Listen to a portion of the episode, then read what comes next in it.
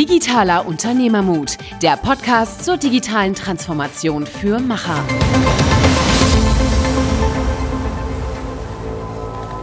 Hallo und herzlich willkommen zu einer neuen Episode Digitaler Unternehmermut mit Niklas und Michael. Wir haben heute den Jens Epe bei uns. Er ist Technical Director World of VR, äh, Virtual Reality. Sehr, sehr spannendes Thema äh, in aller Munde. Und er hat sich sehr, sehr früh mit dem Thema beschäftigt, hat seine Bachelorarbeit damals schon darüber geschrieben, wo wir alle wahrscheinlich noch nichts darüber wussten. Ähm, er hat eine Firma mitgegründet, die World of VR, als es noch gar keinen Markt dafür gab. Und Sie sehen äh, Virtual Reality und Augmented Reality als eine Art der Unterstützung des Menschen und kein Selbstzweck, sondern ähm, schauen, dass diese Technologie sich in den Dienst des Menschen stellt. Genau, und ich finde es halt sehr interessant. Er ist definitiv ähm, überzeugt von der Lösung und von den Anwendungsfällen. Er nennt auch ein paar ähm, Beispiele, wo es angewendet wird. Aber er hat trotzdem eine differenzierte Meinung dazu, weil durch diesen Hype, der hinter dieser Technologie steckt, seiner Meinung nach oft Anwendungsfälle äh, produziert werden für Virtual Reality oder Augmented Reality, die einfach nicht ähm, ja, dafür geeignet sind. Und ja, er, er wird auch auf die Zukunft dieser beiden Technologien eingehen und was sehr spannend für die Hörer ist, deswegen sollte man dranbleiben, gibt auch erste praktikable Tipps, wie man sich mit dieser Technologie auseinandersetzen kann. Genau, und das vor allen Dingen als Firma, das heißt, es geht weniger ums Gaming, sondern mehr um Applikationen und wie du dich als Firma, als Mittelständler in diesem Bereich bewegen kannst. Äh, lohnt sich auf jeden Fall zuzuhören. Willkommen zu einer neuen Folge Digitaler Unternehmermut mit Niklas und Michael. Und wir haben den Jens Epe hier, den äh, CTO, den Chief Technology Officer von World of VR, äh, unsere Nachbarn in Köln. Äh, sehr schön, dass wir uns auf dem Wege mal kennenlernen. Ja, vielen Dank. Ähm, Jens, äh, CTO und VR, ähm, ganz am Anfang eine Aufwärmfrage. Ähm, Virtual Reality, Augmented Reality Hype, der vorbeigeht oder here Auf to stay? Fall. Auf keinen Fall. äh, seit vier Jahren schon nicht vorbeigegangen. Seit vier Jahren entwickelt sich der Markt. Ähm, klar, VR wird so immer auf dem Hype-Train gerade ganz, oder war ganz lange auf dem Hype-Train unterwegs. Jetzt gerade abgeflacht. Jetzt springen die Leute direkt auf Augmented Reality, weil ja immer auf der Suche nach was Neuem unterwegs sind. Äh, aber beide werden bleiben. Beide werden parallel zueinander existieren. Mhm. Und äh, vielleicht äh, für den Kontext, äh, bevor wir richtig einsteigen, erzähl doch mal ein bisschen was über dich und äh, über eure Company. Ja, ich fange bei mir an. Also für mich ist das gar nicht so ein Hype. Ich habe es vor zehn Jahren mich dazu entschieden, ähm, alles auf Augmented Reality zu setzen. War da selbst in so einem kleinen mittelständischen Unternehmen in der Ausbildung. Habe da das erste Mal was von VR gesehen, äh, von AR gesehen. Ähm, eigentlich war es nur ein Tisch, der irgendwie auf ein Magazin überlagert war, aber es hat mich so fasziniert, dass ich das Ganze möglichst schnell studieren wollte.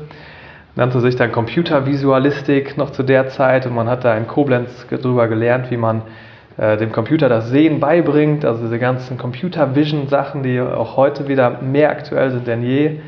Gleichzeitig wollten wir dem Computer natürlich das äh, beibringen, Sachen darzustellen, also die Computergrafik, äh, was auch so wichtig ist, um heute Dinge visuell präsentieren zu können.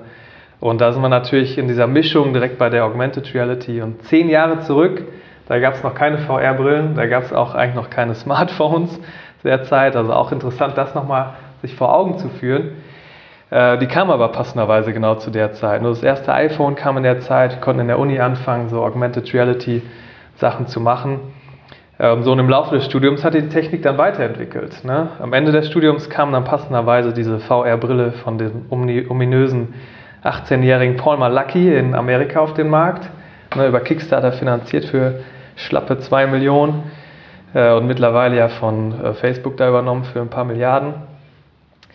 Ähm, und da bot sich natürlich die Chance, damit zu arbeiten. Ich ne, habe es im Studium permanent verfolgt, aber dann im Anschluss auch direkt am, äh, bei verschiedenen Firmen ausprobiert, unter anderem auch am Fraunhofer und da hat geschaut, wie können wir denn diese neuen Möglichkeiten mit Augmented Virtual Reality ähm, da in den Firmen schon einsetzen. Ne? Denn viele haben von Anfang an immer so auf Spiel und Spaß geschaut. Ne? Gerade im VR-Bereich war das ja der Fall. Aber da war mir von Anfang an klar, okay, da ist so ein Potenzial im, im Business-Umfeld für, ja, für die Firmen, die diese Technologien da einsetzen können, dass ich das gemacht habe. Ne, zu der Firmengründung kam es dann relativ schnell, denn wenn man dann vor der Entscheidung steht, ähm, was macht man, wenn der Master vorbei ist und ja, wie setzt man die Technik weiter ein? Steht man dann oft vor der Wahl, geht man da in eine Beratung?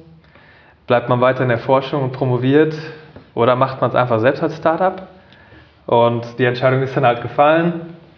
Über die Netzwerkevents hier in Köln und Umgebung hat man dann halt auch passende Leute kennengelernt. Es gab dann äh, sehr großes oder gibt dann sehr großes Meetup hier in Köln zum Thema VR. Und da ja, findet man halt gute Partner zum Gründen. Ne? Einer davon, mein jetziger Mitgründer, der dann zu der Zeit noch an der Telekom beschäftigt. Ja, dachten wir, die Anwendungen, die man da gerade so entwickelt hat, können wir, können wir ganz bestimmt auch in eigener Regie sozusagen mhm. managen.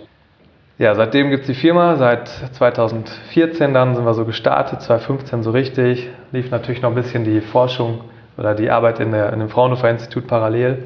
Ich habe am Anfang äh, gedacht, äh, weil du gesagt hast, World of VR, ne, World of äh, Virtual Reality, äh, müsst ihr das jetzt umlabeln in World of AR oder, mhm. oder ähm, ist das trotzdem noch passend? Ihr habt euch ja für einen Titel entschieden, ne? Also damals war, ich nehme mal an, weil VR war wahrscheinlich dominanter von, von dem, oder was hat zu dem Grund geführt, dass ihr das so gemacht habt? Ja, genau. Also die World of VR war natürlich da tatsächlich das Hype-Thema zu der Zeit. Mhm. Na, er spielte auch von Anfang an, von Anfang der Gründung schon eine große Rolle. Aber äh, VR war halt das Hype-Thema, was gespielt wurde. Ich denke, viele Firmen haben sich so in VR benannt und auch andere Institutionen, die es gemacht haben. Und es wurde auch mehr gemacht mit, ne, weil die Technologie da dann doch ein bisschen weiter war. Wir hatten mhm. ja diese Brillen aus Pappe schon von Anfang an, denen wir auch gestartet sind. Ähm, und das ganze AR hat sich so ein bisschen, ja, gab es auch schon, aber die Technik hat sich da in der letzten Zeit noch vermehrt verändert, weil alle irgendwie auf diese großen Brillen, durch die man so durchschauen kann, warten. Aber das verzögert sich gerade halt immer mehr eigentlich. Mhm. Vielleicht, vielleicht könntest du noch mal kurz darauf eingehen, was sind denn wirklich so die Kernunterschiede zwischen VR und AR? Und ähm, wenn du jetzt sagst, ihr habt ja beides auch gemacht. Ist denn da trotzdem noch ein großer Überschnitt von Technologien, die man braucht? Oder? Ja, ein Riesenüberschnitt. Okay. genau, was ist der Unterschied zwischen VR und AR? Bei der virtuellen Realität kann man eigentlich sagen, da taucht man halt voll ab. Das sind alles diese Brillen, wo man wirklich nichts mehr vom Gesicht sieht, sozusagen. Man hat, ist komplett verdeckt, man sieht auch nichts anderes mehr außer diese virtuelle Realität. Und alles, was da drin zu sehen ist, ist auch eigentlich virtuell generiert. Ne, seien es Computergrafiken von irgendwelchen Fabrikhallen oder auch 360 Grad Fotos von Fabrikhallen, die man da betreten kann. Da tauchen wir halt rein ab. Wichtig ist bei der VR natürlich, dass es nicht nur das Hereintreten ist, sondern dass wir da drin auch Dinge machen können. Diese Welt soll interaktiv sein, am besten wiederum so real wie diese Welt, in der wir gerade sind, wo wir die Welt quasi in der Hand haben, wo wir darauf auswirken können. Ähm, Soweit sind wir noch nicht immer, aber wir nähern uns mehr und mehr dahin.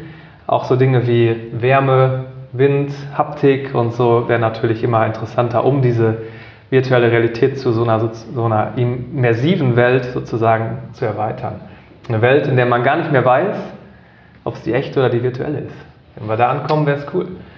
Es gibt ja Gerüchte, wir selber leben schon in einer äh, virtuellen Welt. Also ich hoffe mal, das ist dann nicht die Welt in der Welt, aber ähm, das ist schon sehr cool und AR ist dann die Überblendung äh, letztendlich mit, mit Realität. Ja, genau. Die Welt wäre natürlich, also wenn, wenn wir wirklich in so einer Simulation landen wären, dann wäre es natürlich ziemlich gut gemacht. Ja, ich würde auch Deshalb sagen. Deshalb nehmen wir auch die Augmented Reality wieder, die ein bisschen darauf setzt, dass wir virtuelle Objekte in die reale Welt integrieren. Nutzen also schon genau diesen Vorteil, dass es hier so, so gut ist in unserer echten Umwelt, platzieren halt Dinge. Das können beispielsweise sein, dass sich ein Bauherr schon vorher sein, sein Gebäude anschaut, indem er davor steht und wir es in diese Realität überblenden. Äh, können natürlich auch Informationen an Maschinen sein, die auftauchen, beispielsweise über IoT und äh, äh, ja, Anbindung an die Maschinen, wie der Zustand gerade ist oder Wartung, wie die Wartung durchgeführt wird oder ähnliches. Kann natürlich auch sein, dass man hier auf Pokémon-Jagd geht ne, und sich mal wieder ein bisschen bewegt. Auch da sprechen wir von der Augmented Reality. Mhm. Jetzt kann ich mich daran erinnern, Google hat äh, das, Google Glass rausgebracht und das ist wieder ganz stillheimlich verschwunden. Das war ja irgendwie so ein Hybrid. Äh, wie, wie, habt ihr das als Technologie wahrgenommen? Habt ihr das gesehen oder ist, hat es eine Rolle gespielt auf dem Weg dorthin, wo wir jetzt sind? Oder was war das für ein, für ein Seitenarm? Ja, war eine spannende Technik. Äh, die kam ja auch wirklich früh und zwar, wo wir gerade schon einmal kurz dabei waren, dass die VR-Technik ja ein bisschen vorgeritten ist, zumindest die neueste Generation davon. Ähm, da ist die Google Glass ja so ein bisschen parallel gekommen. Gab natürlich viele, die äh, drauf sagten, das ist jetzt die Zukunft, damit wollen wir starten. Die meisten wurden da leider ein bisschen ernüchtert, als das die Einblendung, die man da in seiner kleinen Brille hat, halt so gering, so klein war und auch nur so wenige Möglichkeiten, Möglichkeiten geboten hat. Ähm, aber nicht ganz richtig ist, dass die verschwunden ist, denn die ist permanent geblieben. Mhm. Ne, die hat allerdings den Consumer-Bereich komplett verlassen. Ne, die ist nicht mehr kaufbar für so einen Endkonsumenten, sondern die Firmen haben weiterhin die Möglichkeit. Es gibt ein komplettes Google Glass for Industry Programm, das auch noch gestern wieder, also gestern wieder erweitert wurde. Die hat nochmal wieder ein Update gekriegt, hat jetzt nicht mehr nur 25, 30 Minuten Laufzeit, ne, macht auch keine VGA-Bilder mehr, sondern löst jetzt, ja, läuft über mehrere Stunden natürlich, hat gute Bilderkennung.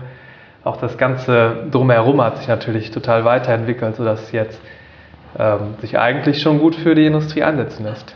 Ich glaube, vor allem im ähm, ja, Consumer B2C-Bereich gab es da ja auch ein sehr negatives Feedback teilweise. Also nicht, nicht von den Leuten nur, die, die irgendwie die Brille getragen haben, sondern so vom Umfeld. Ne? Ja. Weil irgendwie ja total viele so waren, oh, jetzt werde ich hier überall aufgenommen und äh, jetzt will ich nicht. Ähm, ja. Wir haben ja eben schon mal kurz im Vorgespräch gesprochen. Wie siehst du das denn so von der Verteilung der Anwendungsgebiete? Ist es schon immer noch, sag ich mal, hauptsächlich das B2B-Thema, was interessant ist für diese Technologien zurzeit? Oder siehst du auch einen Bereich äh, im B2C-Bereich, der ähm, ja, einen ähm, ja, Mehrwert bieten kann, sage ich mal, durch Virtual Reality oder Augmented Reality? Äh, das ist jetzt ein bisschen schwierig, weil wir natürlich gerade zwei Sachen miteinander kombinieren. Kombinieren ist eigentlich nochmal ein guter Stichpunkt, denn die beiden Technologien sind ja sehr verbunden miteinander. Ne? Also die Grundlagen, die Entwicklungsgrundlagen sind sehr ähnlich, beides sind die Erweiterung oder die Erstellung anderer Realitäten. Ähm, ein sehr spannendes Thema. Wir müssen natürlich ein bisschen distanzieren, wie die so aufgebaut sind, wo die herkommen. Und die ganze Virtual Reality ist ja damals, also 2013, mehr oder weniger komplett aus dem Consumer-Umfeld entstanden. Mhm. Der, der Entwickler hat sich ja komplett auf diese Spiele, auf diese Games fokussiert. Und das ist ein bisschen anders bei der Augmented Reality. Wir haben natürlich diesen schönen Anwendungsfall von Pokémon Go, wo man sich aber noch darüber unterhalten sollte, ob das wirklich Augmented Reality ist. Aber generell wurde die Augmented Reality von Anfang an, oder zumindest in dem jetzigen Hype-Cycle sozusagen, komplett für die Industrie gedacht. Ne, also alle großen Spieler wie Microsoft ähm, vor allem sind halt auf den, auf den industriellen Bereich aufgesprungen. Mhm. Und da ist natürlich ein Unterschied. Ich denke, beide, beide Technologien haben da halt Existenzberechtigung und beide sind auch in beiden Bereichen schon existent, mhm. schon heute. Wie ist denn eure Gewichtung? Also jetzt, wenn, wenn ihr eure Company anschaut, also seid ihr mehr B2C, äh, B2B, also im, im groben Rahmen ähm, unterwegs? Ähm, mittlerweile komplett auf B2B, mhm. weil der Konsumentenbereich da wirklich schwierig ist. Ich gehe auch nochmal drauf ein. Aber wir haben es auch mal probiert im B2C-Bereich. Also mhm. die ersten Gedanken waren natürlich, wenn die virtuelle Realität so cool ist, auch die erweiterte Realität, die Augmented Reality, dann äh, muss der ja ein Markt sein. Einfachster Einstieg vor einigen Jahren war halt, um die Leute zu erreichen, diese einfachen Brillen aus Cardboard, aus Pappe. Ne, man nimmt einfach sein Handy, steckt das in so eine Vorrichtung und taucht zum ersten Mal ab. Ist auch jeder davon begeistert. Und da die Brille auch nur 2 Euro kostet, könnte auch jeder heutzutage eine virtuelle Realität haben. Wir brauchen dafür nicht unbedingt diese Brillen, die 500 äh, Euro kosten und an einen Computer laufen müssen, der entsprechende Gaming-Performance hat. Sondern ja, mit 2 Euro wäre eigentlich der Einstieg getan. Mhm. Aber da war eigentlich relativ, relativ schnell offensichtlich, dass auch da ja, die Leute teilweise zu bequem sind, die aufzusetzen, dass die Inhalte natürlich gerade am Anfang gefehlt haben. Aber mittlerweile sind wir am Punkt, dass wir wirklich eine ganze Menge an Inhalten da haben. Ähm, Leute könnten die Brillen einsetzen, um da wirklich Spaß drin zu haben. Problem an der Stelle so ein bisschen, dass ja, irgendwie packt die Leute, die Endkonsumenten da noch nicht genug, um da halt einzusteigen. Denn besser könnte der Einstieg gerade nicht sein. Mhm. Also es gibt so viele Angebote für Inhalte, aber auch genug Angebote an Hardware, auch preiswerte Hardware, den man da starten könnte. Mhm. Was sind dann jetzt, ich sag mal, Hauptapplikationen, ohne zu spezifisch zu sein, aber äh, die ihr jetzt zum Beispiel habt, ähm, die, ihr, die ihr anbietet oder wo ihr Stärken habt? Ja, so ein bisschen machen wir uns eigentlich genau das zum, zum Nutzen, was halt angedacht war für die Endkonsumenten, also gerade im VR-Bereich. Was war das? Man, dacht, man denkt natürlich, und es kann auch immer noch kommen, dass man ja, so exklusive Szenarien erleben kann, zum Beispiel am Konzert zu gehen auf das man nicht gehen könnte. Und das wird live übertragen. Telekom macht das zum Beispiel im großen Stil. Mhm. Ähm, war natürlich was, was ja, dadurch möglich war, an andere Orte zu reisen mit virtueller Realität. Der ganze Tourismusbereich war daran interessiert, genau das zu machen. Den Leuten, den Endkonsumenten ein Haus vorzustellen, dass sie die Wohnungsbesichtigung nicht mehr machen müssen, nicht mehr in der Schlange stehen. Auch das war natürlich interessant für einen Endkonsumenten. Aber genau an der Stelle mixt sich das Ganze, dann, sodass die Firmen erkannt haben, wir können uns das zu Nutzen machen. Wir können die, unsere, unsere potenziellen Kunden durch unsere Firma führen zum Beispiel. Mit ganz einfachen Mitteln. Man macht so ein 360-Grad-Bild in den Räumen und die Leute bewegen sich halt virtuell dadurch. Man kennt es eigentlich von Google Street View, wo man mhm. das schon am Bildschirm macht. Oder das gleiche halt Immobilienmarkt, ne? Das ist ja dann auch so, wenn du heute Immobilienmakler bist, gibt es ja auch sehr viele Angebote, wo du heute ja. virtuell besuchen kannst, begehen kannst. Richtig, das ist Hotel zu besuchen. Mhm. Auch das ist natürlich wieder so ein Street View Beispiel, wo man sich vorher schon einmal durchklickt und sieht, wie ist das Ganze aufgebaut. Ähm, und dann natürlich viel weitergehen. Und das Ganze ist eher recht einfach gehalten oder oft einfach gehalten, dass man einfach durchgeht. Aber mit ähm, ja, mehr, mehr Firmen gehen halt dahin, dass da drin geplant wird. Ne? Man nimmt sich halt Modelle von von seinen Produkten, schaut die sich in VR an. Mittlerweile schauen wir uns die ähm, Modelle auch gemeinsam an, sodass mehrere Leute sich da treffen, sparen so ein bisschen auch die Reisekosten dabei. Gibt es große Player, die da am Markt sind? Cisco hat da komplette äh, vorhandene Lösungen, die man dafür einsetzen könnte. Ne, aus, out of the box sozusagen. Ähm, aber was, wo es halt auch sehr interessant ist, sind halt so Training-Szenarien, wo man reingehen kann. Mhm. Ähm, das heißt, mehrere Leute oder Leute üben halt Gefahrensituationen schon im Vorhinein. Man muss nicht unbedingt in die Gefahrensituation sich in Realität begeben, sondern simuliert halt diese Welt komplett und legt Schalter um, die sonst vielleicht zum Tode führen könnten. Ne, vielleicht erlebt man dann auch die Konsequenz, was da halt passiert, was einem sonst halt so oft in Seminaren ähm, oder in Schulungen halt versucht wird einzutrichtern. Weil, ja, was ist es? Wir transportieren und wir versetzen uns ja in eine andere Realität, in der erstmal alles möglich sein kann, mhm. was einmal erschaffen ist. Und das sind so, das sind so Anwendungsgebiete. Also ich stelle mir jetzt gerade vor, du musst ein Flugzeug evakuieren oder ich sag mal, du hast eine Feuerwehrbrandsituation oder sonstige Dinge, wo du einfach sagst, du kannst eine virtuelle Welt schaffen, kannst die Leute doch ein Stück weit mehr in die Lage versetzen, dass sie vielleicht ein, ein Gespür dafür kriegen, dass es eben halt nicht nur ich sag mal, ein Papier-Exercise ist, ist das was, äh, wo, die, wo die Möglichkeiten zum Beispiel liegen? Total. Ähm, da ist natürlich jetzt nicht so, dass man das komplett dadurch ersetzt. Ne? Also mhm. wir werden halt diese Papier-Exercises nicht komplett ersetzen durch eine virtuelle Realität. Das Ganze hat ja auch noch ein paar Einschränkungen zusätzlich. Ne? Es gibt natürlich auch, also viele Hörer werden jetzt auch wissen, oder die eine Brille aufhatten, werden wissen, dass es so ein bisschen anstrengend auch für den Körper dem einen oder anderen wird leider auch noch übel. Ähm, und da müssen wir ein bisschen darauf reag reagieren. Mhm. Da gibt es viele Dinge, die man falsch machen kann. Ich sage immer als Beispiel, Leuten wird auch schlecht, wenn sie in einer echten Achterbahn sind. Warum sollte einem nicht schlecht werden, wenn man das in VR macht? Mhm. Ne? Also selbst da passiert ja schon was. Und da muss man natürlich bei der Entwicklung der Anwendung darauf achten. Aber nicht nur bei der Entwicklung, sondern auch bei der Integration von diesen Technologien in, den, in das Unternehmen. Ne, dass man nicht zu lange Einsätze dafür verwendet oder dass man auch wirklich dem, dem Benutzer, dem Mitarbeiter in der Firma das freistellt, das zu nutzen. Und ja, vielleicht reicht es auch zusätzlich zu einer, zu einer Schulung, zum Training in der Firma, gerade äh, zehn Minuten so eine Brille aufzusetzen, um diese eine Situation, über die man jetzt zwei Stunden lang vielleicht theoretischen Input bekommen hat, zu erleben. Ne, um dafür nicht einen ganzen Tag blocken zu müssen in irgendeine Anlage zu fahren, um da was zu machen, sondern die Brille aufzusetzen, die Anlage zu erleben, die äh, ein paar Aufgaben durchzuführen und im besten Fall vielleicht nachher sogar noch eine, ja, eine Prüfung dann abzulegen, wer weiß.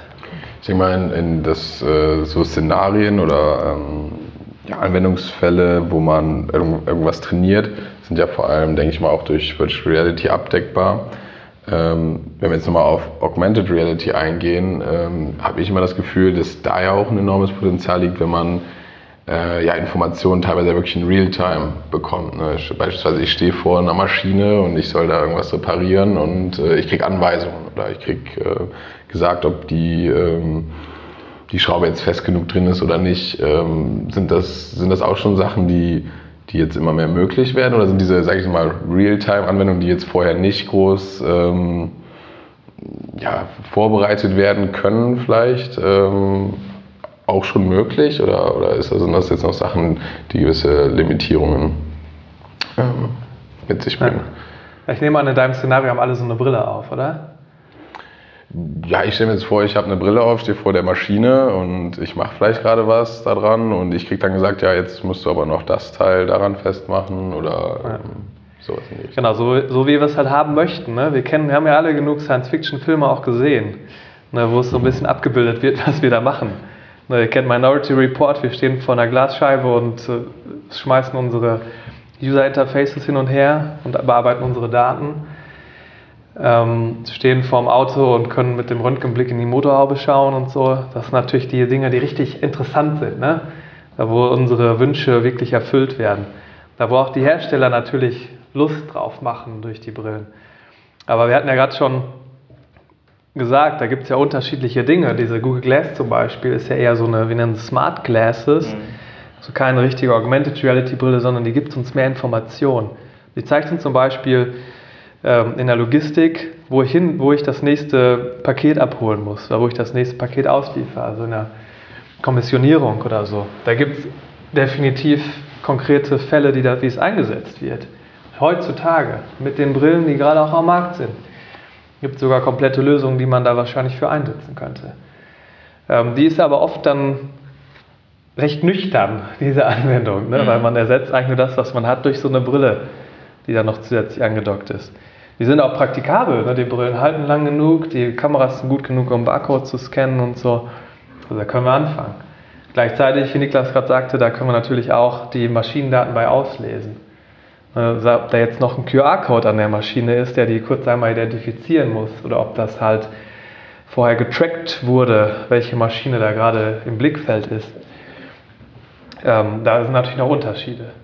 Und dann diese großen Visionen, von denen wir gerade gesprochen haben mit dem Sci-Fi, da braucht man natürlich noch eine andere Generation. Wer mal nachschauen will, guckt vielleicht mal nach der Microsoft HoloLens, die gerade in der zweiten Generation rausgekommen ist. Ähm, da steckt eine ganze Menge mehr drin. Da ist ein richtiger Rechner drin, der Grafiken anzeigen kann, quasi Hologramme im Raum, der die Umgebung versteht, ne, durch verschiedene Sensoren, Bild, Bild natürlich, aber auch Time-of-Flight-Sensoren, die so ein bisschen die Tiefe erkennen können, wird die ganze Umwelt verstanden. Und so können wir noch Überlagerungen machen. Ne, dass wirklich genau auf der Maschine angezeigt wird, welche Klappe muss ich jetzt hier öffnen, mhm. welches welche Schraube, ne, wie Niklas gerade sagte, welche Schraube ziehe ich denn noch fest und wie, mit welchem Tool. Ne, wen rufe ich beispielsweise an, wenn, wenn ich das Problem nicht lösen kann? Dann sind wir eigentlich wieder beim Handy, ne, dass ich ja eigentlich im schlimmsten Fall das Handy wieder zücke und dann noch anrufe beim Servicetechniker, der irgendwo in China sitzt vielleicht.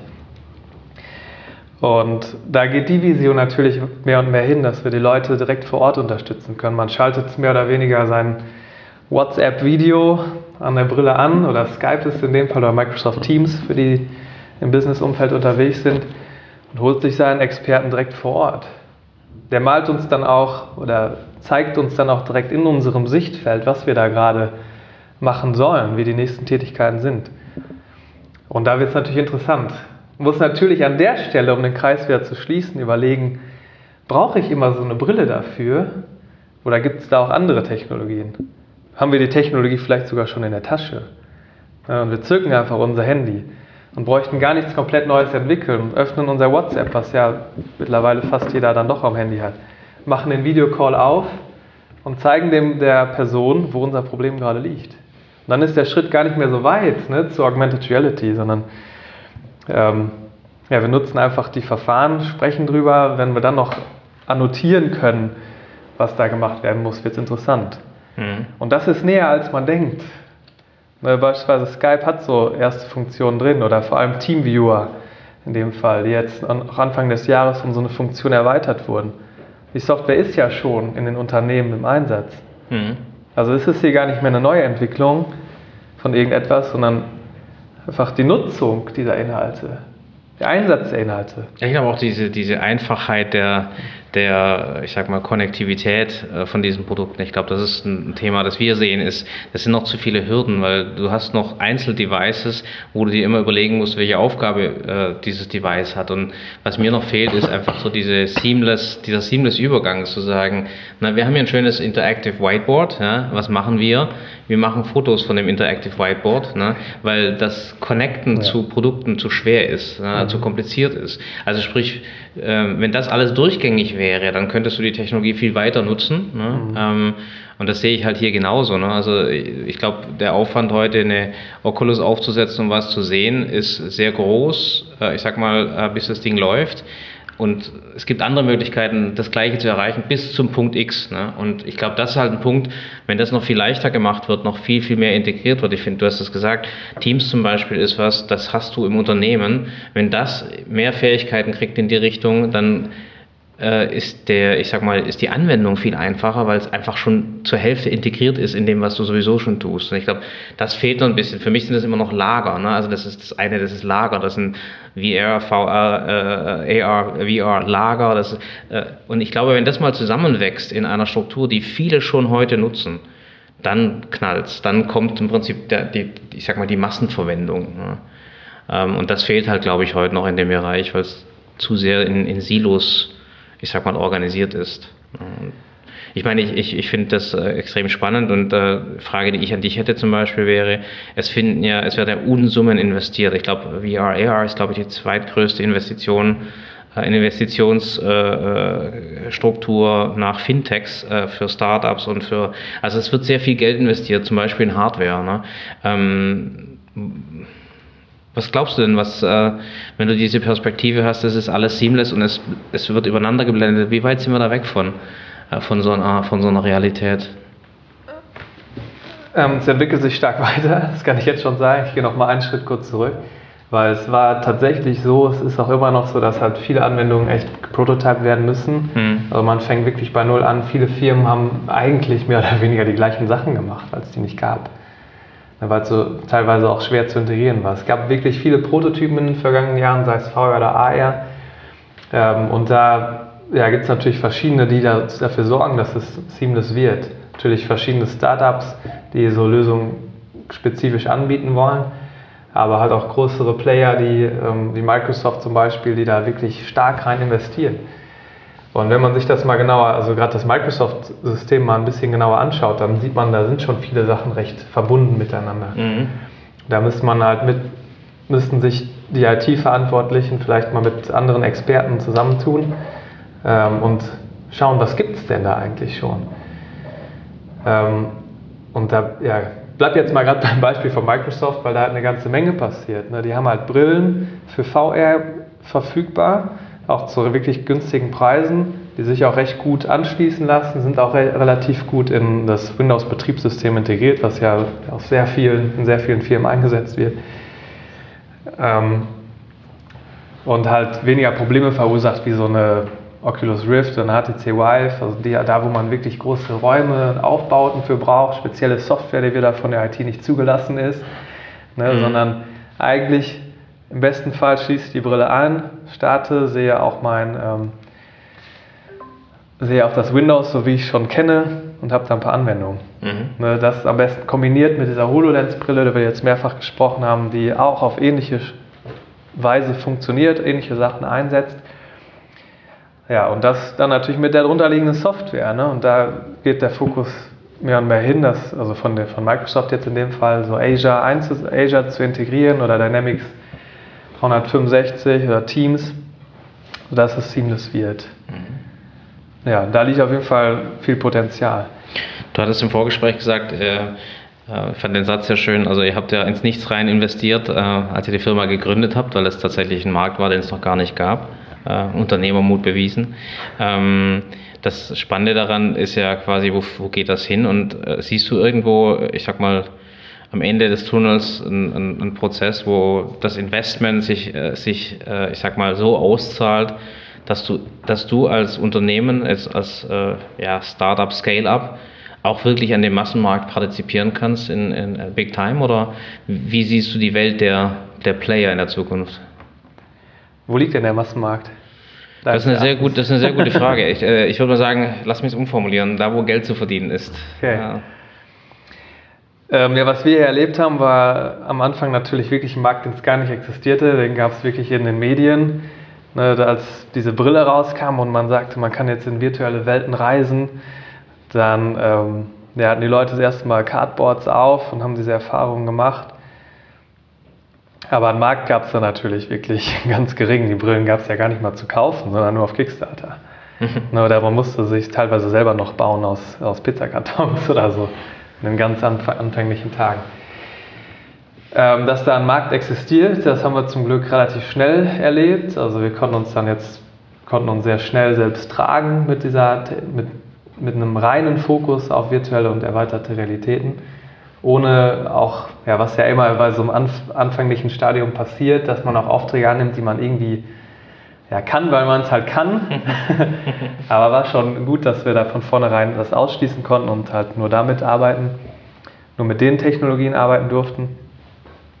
Ähm, ja, wie eben schon mal erwähnt, halt viele Versuche, die die Firmen da mit uns zusammen gemacht haben, die natürlich uns extrem viel gelehrt haben, ne, wie der Einsatz ist, welche, welche Anwendungen halt gut funktionieren und welche auch wiederum nicht. Da gab es nämlich auch welche von.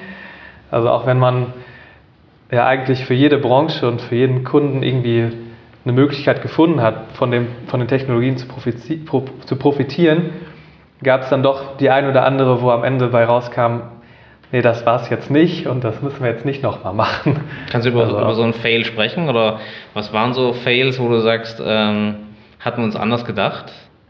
Ja, auf jeden Fall. Also wir haben, wir waren ja alle fasziniert von den 360-Grad-Möglichkeiten, die wir da hatten. Wir haben Filme gesehen, wir sind an andere Orte gereist. Äh, da dachten wir, natürlich wird, jede, wird jeder darauf fliegen, irgendwie so einen Film mal zu sehen. Aber eine Firma in, einfach nur in 360 Grad darzustellen, hieß nicht, dass dadurch, keine Ahnung, die Bewerberquote höher war, die, der Umsatz oder sowas, dass die Klickzahlen höher waren, das war dann nicht automatisch gegeben zum mhm. Beispiel. Da fehlt dann was. Ne? Wir haben, lag halt daran, dass wir einfach das Potenzial nicht komplett ausgeschöpft haben. Da muss halt, um, um eine virtuelle Realität wirklich Realität zu machen, muss da drin halt auch Interaktion passieren. Da müssen Dinge passieren, die halt anders sind, auch wie, wie in der Realität, wie wir sie hier haben. Mhm. Das heißt, mhm. Pokémons müssen durchs Office laufen, um es interessant Mindestens. zu machen. Mindestens. Damals waren es Kätzchen. Kätzchen. Kätzchen und Monster. Okay. Ja, was es heute ist, weiß ich gerade gar nicht. Ich fand das selber auch ziemlich interessant, weil ich weiß, wann war das denn? Vor zwei Jahren, glaube ich, hat äh, Facebook äh, dieses 360-Grad-Videofunktion, glaube ich, eigentlich für etwa zwei Jahren. Ich weiß nicht ganz genau, aber am Anfang, als ich dann die ersten zwei Videos davon gesehen habe, dachte ich auch so, boah, das ist ja irgendwie mega cool und das wird ja jetzt, denke ich mal, sich viel stärker durchsetzen und ich glaube, heutzutage sieht man das kaum noch so, ne? weil es irgendwie dann doch ähm, ja, im, im, Handling so nicht so ganz praktikabel war, hatte ich das Gefühl. Auch so im Handy, dann lief man da auf einmal so rum und äh, kann doch nicht irgendwie, konnte doch nicht alles gleichzeitig so wirklich aufnehmen. Äh, ich weiß nicht, oder wie hast du das wahrgenommen, speziell bei dieser Facebook-Funktion? Ja, ich glaube genau der Effekt. Ne? Wenn man das erste Mal sieht, denkt man, okay, das könnte ich natürlich super auch für mich nutzen. Ich glaube, ich würde nicht sagen, dass das nicht mehr da ist. Also ich sehe die schon immer wieder. Man guckt nur halt nicht mehr ganz genau so darauf hin. Man ist nicht mehr so fasziniert, wie, wie man es beim ersten oder zweiten Mal halt war. Mhm. Ne, das heißt aber nicht, dass es nicht langfristig einen Sinn macht. Gerade für Firmen kann das halt ein enormes Potenzial bieten, denn da ist man nicht getrieben von diesem so, von, den, von den Social Medias, wie wir es halt im Konsumentenbereich haben. Ne, da hat man eine andere Aufmerksamkeitsspanne, die wir da haben und wir können uns halt die Vorteile davon zu Nutzen machen. Gerade wenn es während der Arbeitszeit ist und man, dann ist man froh um mal einen anderen Weg zu lernen, einen anderen Weg zu planen, einen anderen Weg zu kommunizieren. Deshalb hält sich da an der Stelle. Aber es gibt genug von diesen, von diesen kleineren Hypes, sage ich mal, diese, ja, ich Hoffentlich wird es mehr, aber diese Gesichtsmasken zum Beispiel, wie wir sie von Snapchat haben, die jetzt ja auch irgendwie in jeder Kamera-App drin sind und bei Facebook natürlich auch, ähm, ja, sind da ja gerade weiterhin noch omnipräsent. Mhm. Ehrlich gesagt wundert es mich, dass sie sich so lange halten, obwohl es ja wirklich nur eine Spielerei ist. Spielerei wiederum, mit dem Snapchat und andere Firmen eine ganze Menge Geld verdienen. Ne? Oder auch Messeausstatter, die, an deren Stand man vorbeiläuft und man hat auf einmal so eine Maske auf. Äh, aber da kommen natürlich auch noch weitere, die, die mehr Potenzial bieten. Und das ist ja gerade erst so in der Entwicklung. Ich bleibe jetzt mal bei Facebook. Da sind wir halt jetzt im Laufe dieses Jahres, werden wir in der Lage sein, das Produkt nicht nur in der Lage sein, sondern wir nicht, werden wir nicht nur so in der Lage sein, sondern sind es mittlerweile auch schon, dass wir das Produkt, das wir gerade in unserer Timeline haben, uns direkt auch nochmal ins Wohnzimmer stellen. Den Stuhl, so wie wir es von Ikea kennen. Ikea da ja als wirklich als einer der Vorreiter, was mhm. ist in Sachen Killer-Apps für Augmented Reality. Denn da können wir beispielsweise die, ja, unsere Möbel schon vorher im Raum uns anschauen, auch nicht nur das, nicht nur das Visuelle, sondern auch abmessen, passt das Möbelstück mhm. überhaupt dahin? Also wirklich sinnvolle, ähm, sinnvolle Funktionen, um, das, um die die ja, Apps da erweitert werden. Mhm. Jetzt hast du auch gesagt, dass ihr anfänglich mehr ähm, Agenturdienstleistungen ausgeführt habt, ne, in einem Markt, den es noch nicht gab. Ähm, Produkt steht vielleicht jetzt mehr im Vordergrund. Äh, ist, das, ist das ein Weg, äh, den viele nehmen, weil der, weil der Markt maturer wird? Oder wie siehst du eine Verteilung zwischen, ich sag mal, Agenturdienstleistungen, vielleicht Software und, und, und Hardware? Voll. Äh, bei ja, da der Markt nicht wirklich existierte, war Marketing und ist Marketing natürlich sehr interessant. Das ist weiterhin was, wo man sehr große Aufmerksamkeit mit erzeugen kann. Ne? Auf jedem Messestand ist weiterhin eine Brille, die da ist, ein Anziehungspunkt. Ne? Wenn Leute um einen Tisch stehen, auf dem beispielsweise mit dem Beamer irgendwelche Projektionen sind, ähm, guckt auch jeder erstmal dahin. Das ist halt alles anders als der Bildschirm, der normalerweise hängt oder der Flyer, der normalerweise ausgeteilt wird. Und deshalb bietet es dann eine ganze Menge Möglichkeiten, nicht nur für Produktmarketing, sondern auch für Recruiting von Mitarbeitern oder einfach ein erstes Kennenlernen, ähm, was halt eine wichtige Erfahrung ist, ne? weil mhm. auch da kann man sich halt kann man wunderbar Sachen austesten. Wir hatten es oft genug, dass halt Firmen über diese reine Marketing-Anwendung, die wir als Agentur da entwickelt hatten, gesagt haben, hey, da bieten sich dann noch viel, viel mehr Möglichkeiten. Und auf einmal waren andere Abteilungen aus dem Trainingsbereich dabei oder aus der Produktentwicklung ähm, um zu sehen, wenn das Marketing kann, können wir das ja auch nutzen. Ne? Wichtig ist natürlich jetzt in dieser Zeit ähm, zu schauen, wie kriegt man diese Erfahrung jetzt auch gebündelt in Produkte? Was war das, was von Kunden angefragt, über die letzten Jahre angefragt wurde? Und zu, zu evaluieren, wo setzt man jetzt mal an, entwickelt ein Produkt, wo die Funktionen gebündelt werden und mehrere von profitieren können. Ähm, Gibt es verschiedene Ansätze, verschiedene, die wir verfolgen. Ähm, über ein paar, paar sind natürlich noch in Entwicklung und daher ein bisschen geheimer, die anderen äh, natürlich offen. Eins davon ist definitiv so in diesem Lernbereich, mhm. da was zu entwickeln, da auch mit Partnern gemeinsam mal voranzugehen, Partnern aus, dem, aus den Bereichen und ähm, ja, Trainings in Virtual Reality ähm, anbieten zu können. Mhm.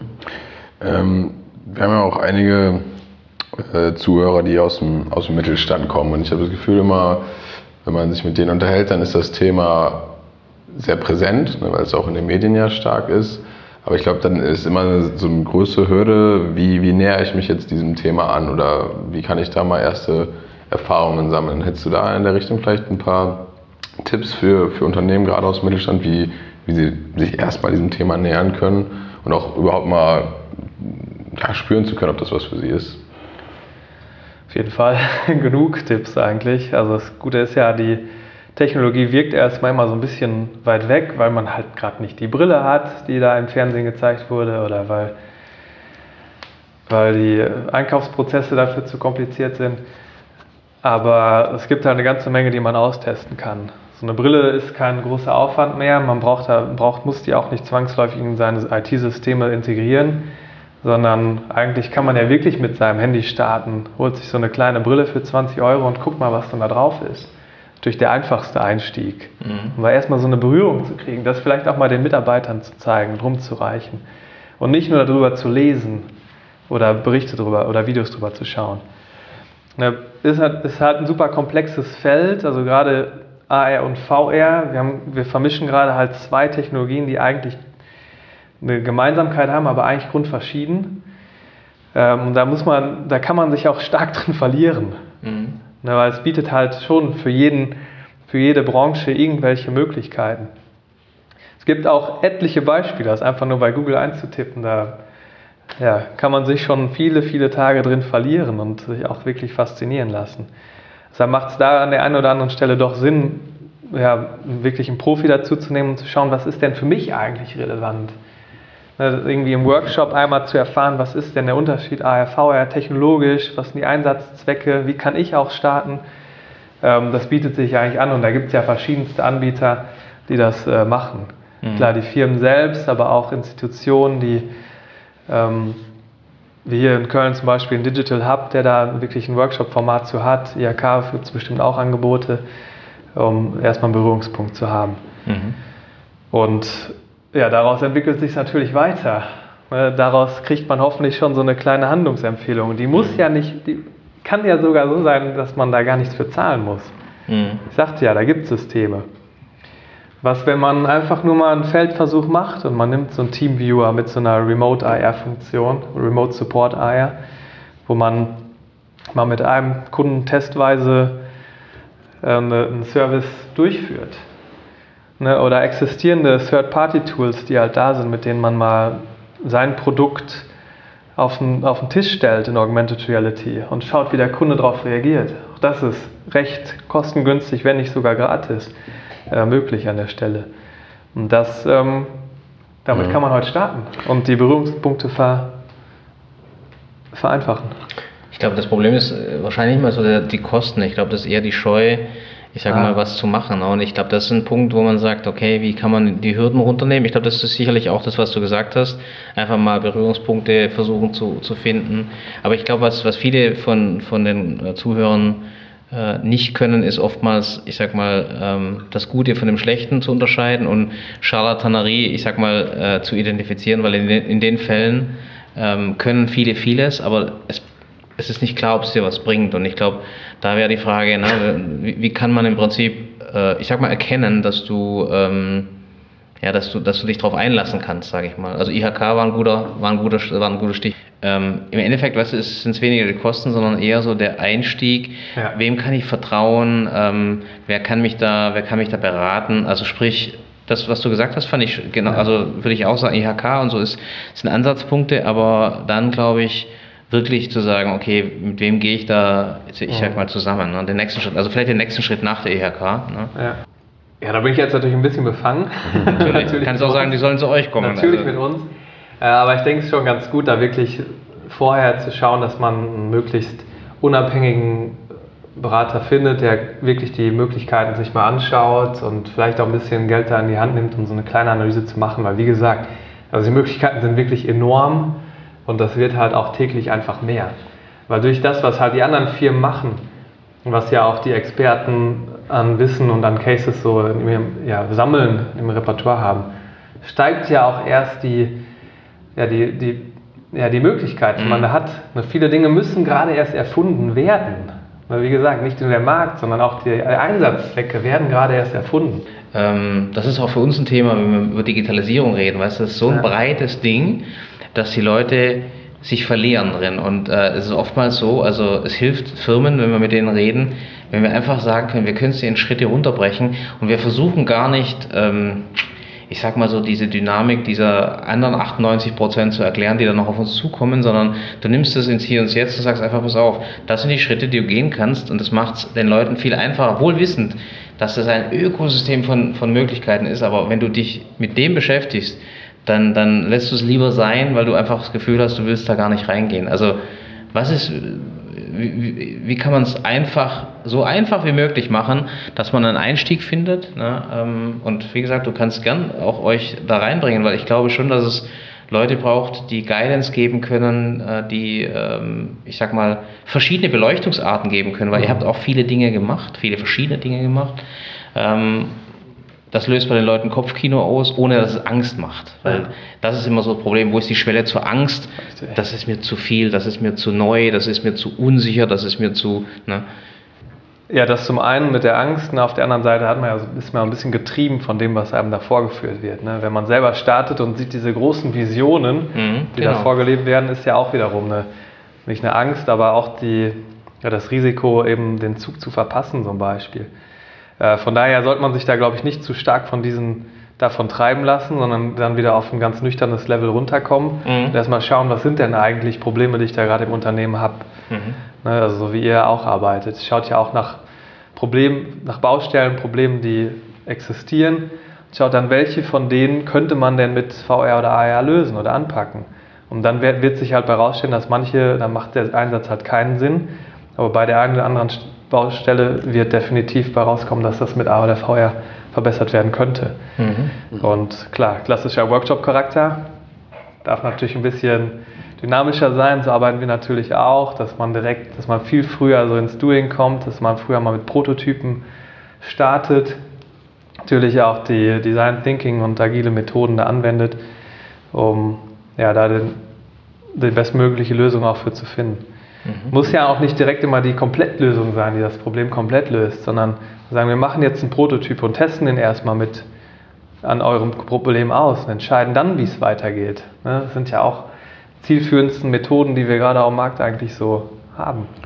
Vielleicht, ähm, um so ein bisschen Inspiration geben zu können, gibt es für dich so ein paar spannende Unternehmen in Deutschland, die vielleicht schon VR oder AR gut einsetzen. Du hast ja eben beispielsweise IKEA genannt, äh, die das schon ganz gut einsetzen. Gibt es andere, die man sich vielleicht mal anschauen kann, wo man sagen könnte, ja, hier ist ein guter Best Practice Case. Ja, IKEA ist natürlich leider keine deutsche Firma. aber vielleicht in Deutschland oder in. Aber trotzdem, sollten wir uns trotzdem oder anschauen. Auch weltweit ne? gerne, ne? also vielleicht ein paar ja. Inspirationen.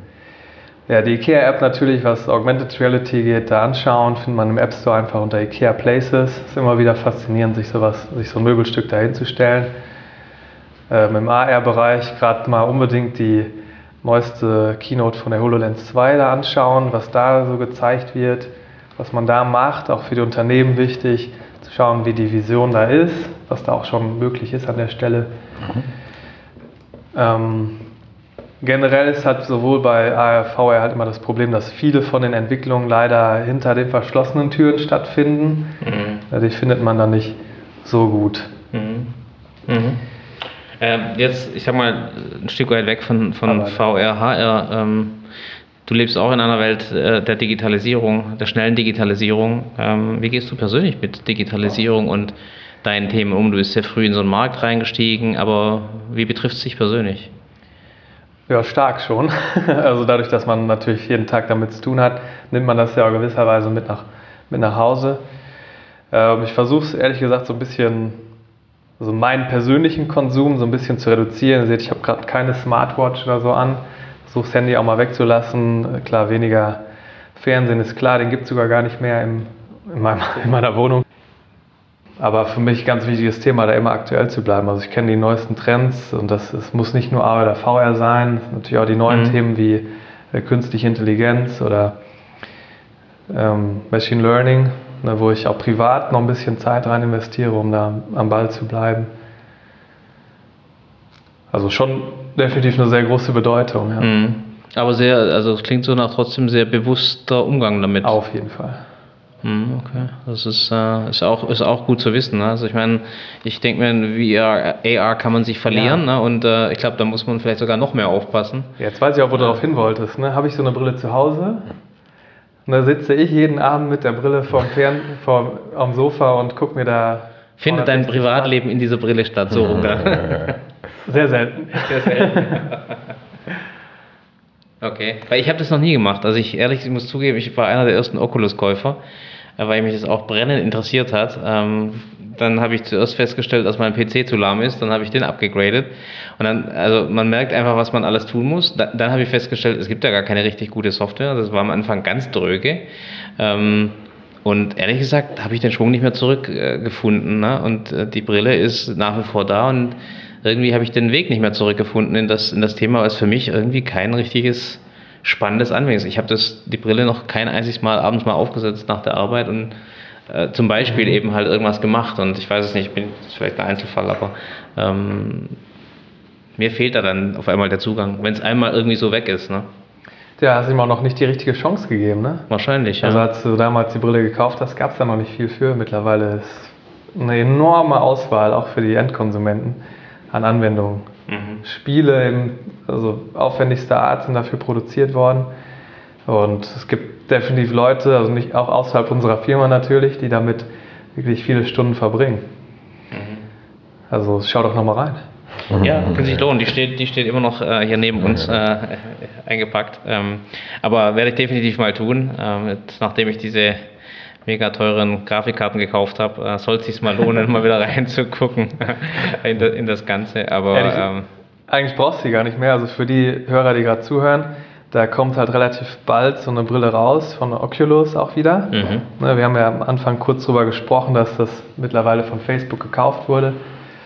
Äh, etlichste Generation, die jetzt schon gerade läuft. Da gibt es für 200 Euro schon ein richtig schönes System, der Oculus Go, da die etliche Möglichkeiten bietet. Und wer noch einen Monat oder zwei Monate länger wartet auf so eine Oculus Quest für 400 Euro, ähm, der sollte das tun, dann nochmal einsteigen, weil dann sind wir wirklich an so einem Punkt mit der Technologie, zumindest mit der VR-Technologie, äh, dass, es dass es richtig losgehen kann. Denn wir können uns können mit dieser Brille Dinge machen, wo wir sonst halt wirklich komplette Aufräumen, Aufbauten im Raum für brauchen.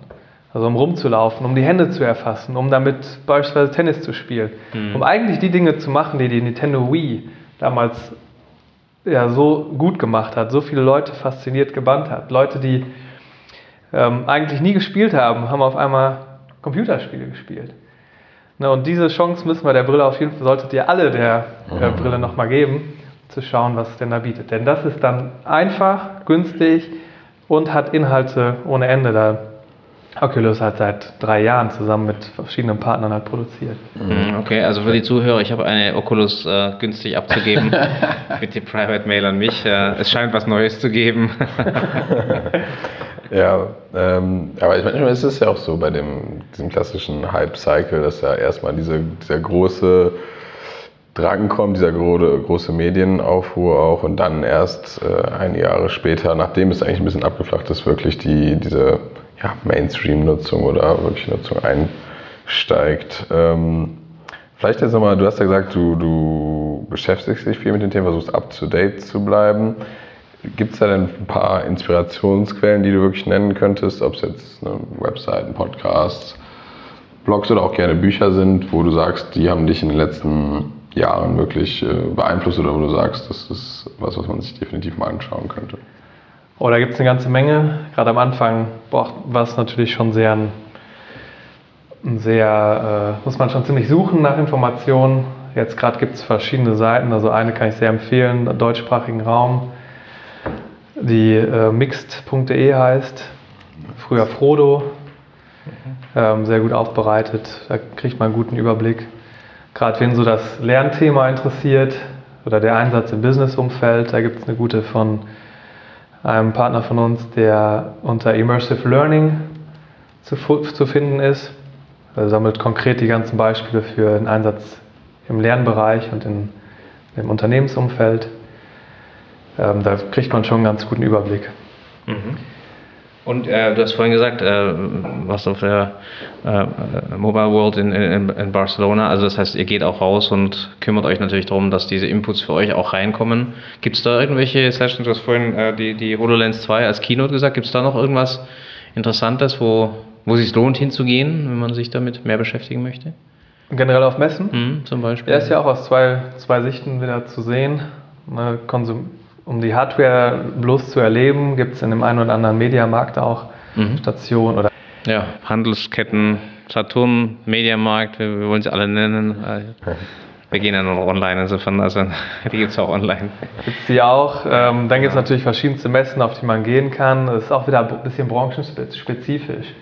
Also wir haben gerade selber mit dem ersten deutschen Fachverband für Virtual Reality eine ähm, Messe auf der LearnTech organisiert. Da konnte man natürlich eine gute Auswahl an VR und AR für den Lernbereich bekommen. Ähm, dann gibt es verschiedene Messen, wo es komplett nur um VR und AR geht. Danach einfach mal suchen. Ich denke, jede größere Stadt hat da eigentlich was in der Art. Ähm, aber ja, mehr und mehr gibt es halt auch auf den großen Messen eigentlich so Ableger. Ne? Jetzt auf mhm. der DMX-Co, die ja in Köln bald wieder stattfindet, wird es auch einen Ableger geben, so eine World of Experience, wo verschiedene Anbieter halt ausstellen, ihre Produkte zeigen. Da lohnt sich auf jeden Fall für die, die da, da ohnehin schon sind. Eine Frage, die wir auch immer stellen, du hast jetzt selber ja gesagt, so vor zehn Jahren hast du dich mehr oder weniger schon auf diese Virtual, Virtual Reality Reise begeben und relativ früh dafür entschieden. Ähm, wenn du jetzt zurückblickst, ähm, ja, was würdest du vielleicht deinem jüngeren Ich da mit auf den Weg geben? Du wirkst jetzt ja immer noch sehr fasziniert von der Technologie. Würdest du sagen, komplett weiter so oder gibt es vielleicht ein paar Tipps und Learnings, die du gerne erspart hättest? Ähm, nee, da war schon vieles richtig bei bei der Entscheidung, also dem Thema beizubleiben, obwohl es natürlich riskant war, in diesen nicht vorhandenen Markt einzusteigen. Also ich konnte ja weiter, konnte davon gut leben, sind mit vielen Leuten unterwegs. Ähm, natürlich macht es immer wieder Sinn, ein bisschen früher mit der Produktentwicklung zu starten, mhm. ne, früher halt eine Skalierung da reinzukriegen, wenn man in die Richtung will, also den Mut zu haben, das Unternehmen weiterzuführen. Ähm, und da hätte ich vielleicht schon ein bisschen früher einen Fokus drauf legen sollen, ja. Mhm. Auf ja, der anderen Seite, in diesem Markt halt gerade schwierig, weil halt die großen Player alle noch da mitspielen, also stark mitspielen. Ne? Mhm. Da streicht ja nochmal die Bedeutung so ein bisschen. Wenn jeder von Google, Amazon, Facebook und Microsoft alle ihre Finger damit im Spiel haben, dann ist da ja was zu machen. Ab pro Finger schnipst einer einmal und äh, spielt die passende Software raus, kann es halt sein, dass die Entwicklung von einem Jahr ratzfatz vorbei, ratzfatz mhm. ersetzt ist. Da muss man sich da echt schon gut in der Branche auskennen und nicht aufs falsche Pferd zu setzen. Aber deswegen sind wahrscheinlich diese vertikalen Themen, Learning und so weiter, wahrscheinlich auch Total. attraktiver, ne? weil das eben halt nicht ganz so einfach ist, so in der Breite was zu verändern. Aber ich sehe das auch, ich meine, nochmal, wir kommen auf die Technologiesprünge zurück. Ne? Das ist auch was, was du einfach überhaupt nicht so richtig abschätzen kannst wie schnell das geht, ähm, dass sich komplette Dinge verändern. Ähm, das macht es für uns sehr, zum Teil sehr attraktiv und interessant natürlich, aber auf der anderen Seite auch sehr unübersichtlich. Ähm, ja, wo investierst du rein? Ja, wo, wo, die 500 Euro sind jetzt nicht so schlimm, aber ich sag mal, wenn du groß ja. investierst als Unternehmen, ich sage jetzt zum Beispiel so eine Learn-Software, Learn-Hardware, ähm, dann hast du natürlich schon gern das Gefühl, das ist zumindest gut für die nächsten Jahre ne, und skaliert. Ähm, das ist sicherlich ein Thema, das schwierig zu überblicken ist. Für einen Nicht-Profi. Ne? Ja, sich da früher, sich da ein bisschen früher noch auf eine konkrete Branche festzulegen und zu mhm. schauen, was, was haben diese, möglich, diese Technologien jetzt für Möglichkeiten für diese konkrete Branche, sicherlich auch nochmal äh, eine Sache, die man ruhig früher machen könnte. Verliert auf dem Weg natürlich auch ein bisschen den Weitblick über den Tellerrand hinaus. Äh, also das, was man, viele Sachen lassen sich halt von der einen Branche auf die andere transportieren, die sonst vielleicht nicht offensichtlich sind wo natürlich so ein bisschen die Schnittstellen nicht aus dem Auge zu, nicht aus dem Auge zu verlieren. Das ganze Thema IoT oder AI, das auch das ist ja ein Schnittstellenthema, was sich auch mit VR und AR halt einfach ja, mischt. Mhm. Das äh, ist definitiv auch ein Ziel, das verfolgt wird. Mhm. Ähm, hast du noch eine, eine finale Botschaft, etwas, was äh was du hinterlassen möchtest? Also entweder wie es mit euch weitergeht, wie es mit der Welt weitergeht oder etwas anderes, was dir wichtig ist? Ja, auf jeden Fall nicht zu stark auf die Hypes hören, sondern mhm. Äh, drauf schauen, was da gerade wirklich passiert, selber für sich die Möglichkeiten ausloten und einfach mal wirklich machen, einfach mal ausprobieren, was da möglich ist. Das kann ich nur jedem empfehlen. Mhm, super, sagt Jens Epe, der CTO von World of VR und äh, ja, vielen Dank für das Gespräch. Danke an euch. Gerne. Vielen Dank fürs Zuhören. Wir hoffen, dass äh, auch für euch einiges an spannenden Informationen und auch ein echter Mehrwert dabei war. Gerne gebt uns äh, eure Meinung zu den Themen, gebt uns Feedback auf allen Kanälen. Die sind äh, in den Shownotes wie immer verlinkt. Da findet ihr auch die relevantesten Infos von dieser Episode. Und dann freuen wir uns natürlich, wenn ihr nächste Woche wieder einschaltet. Vielen Dank.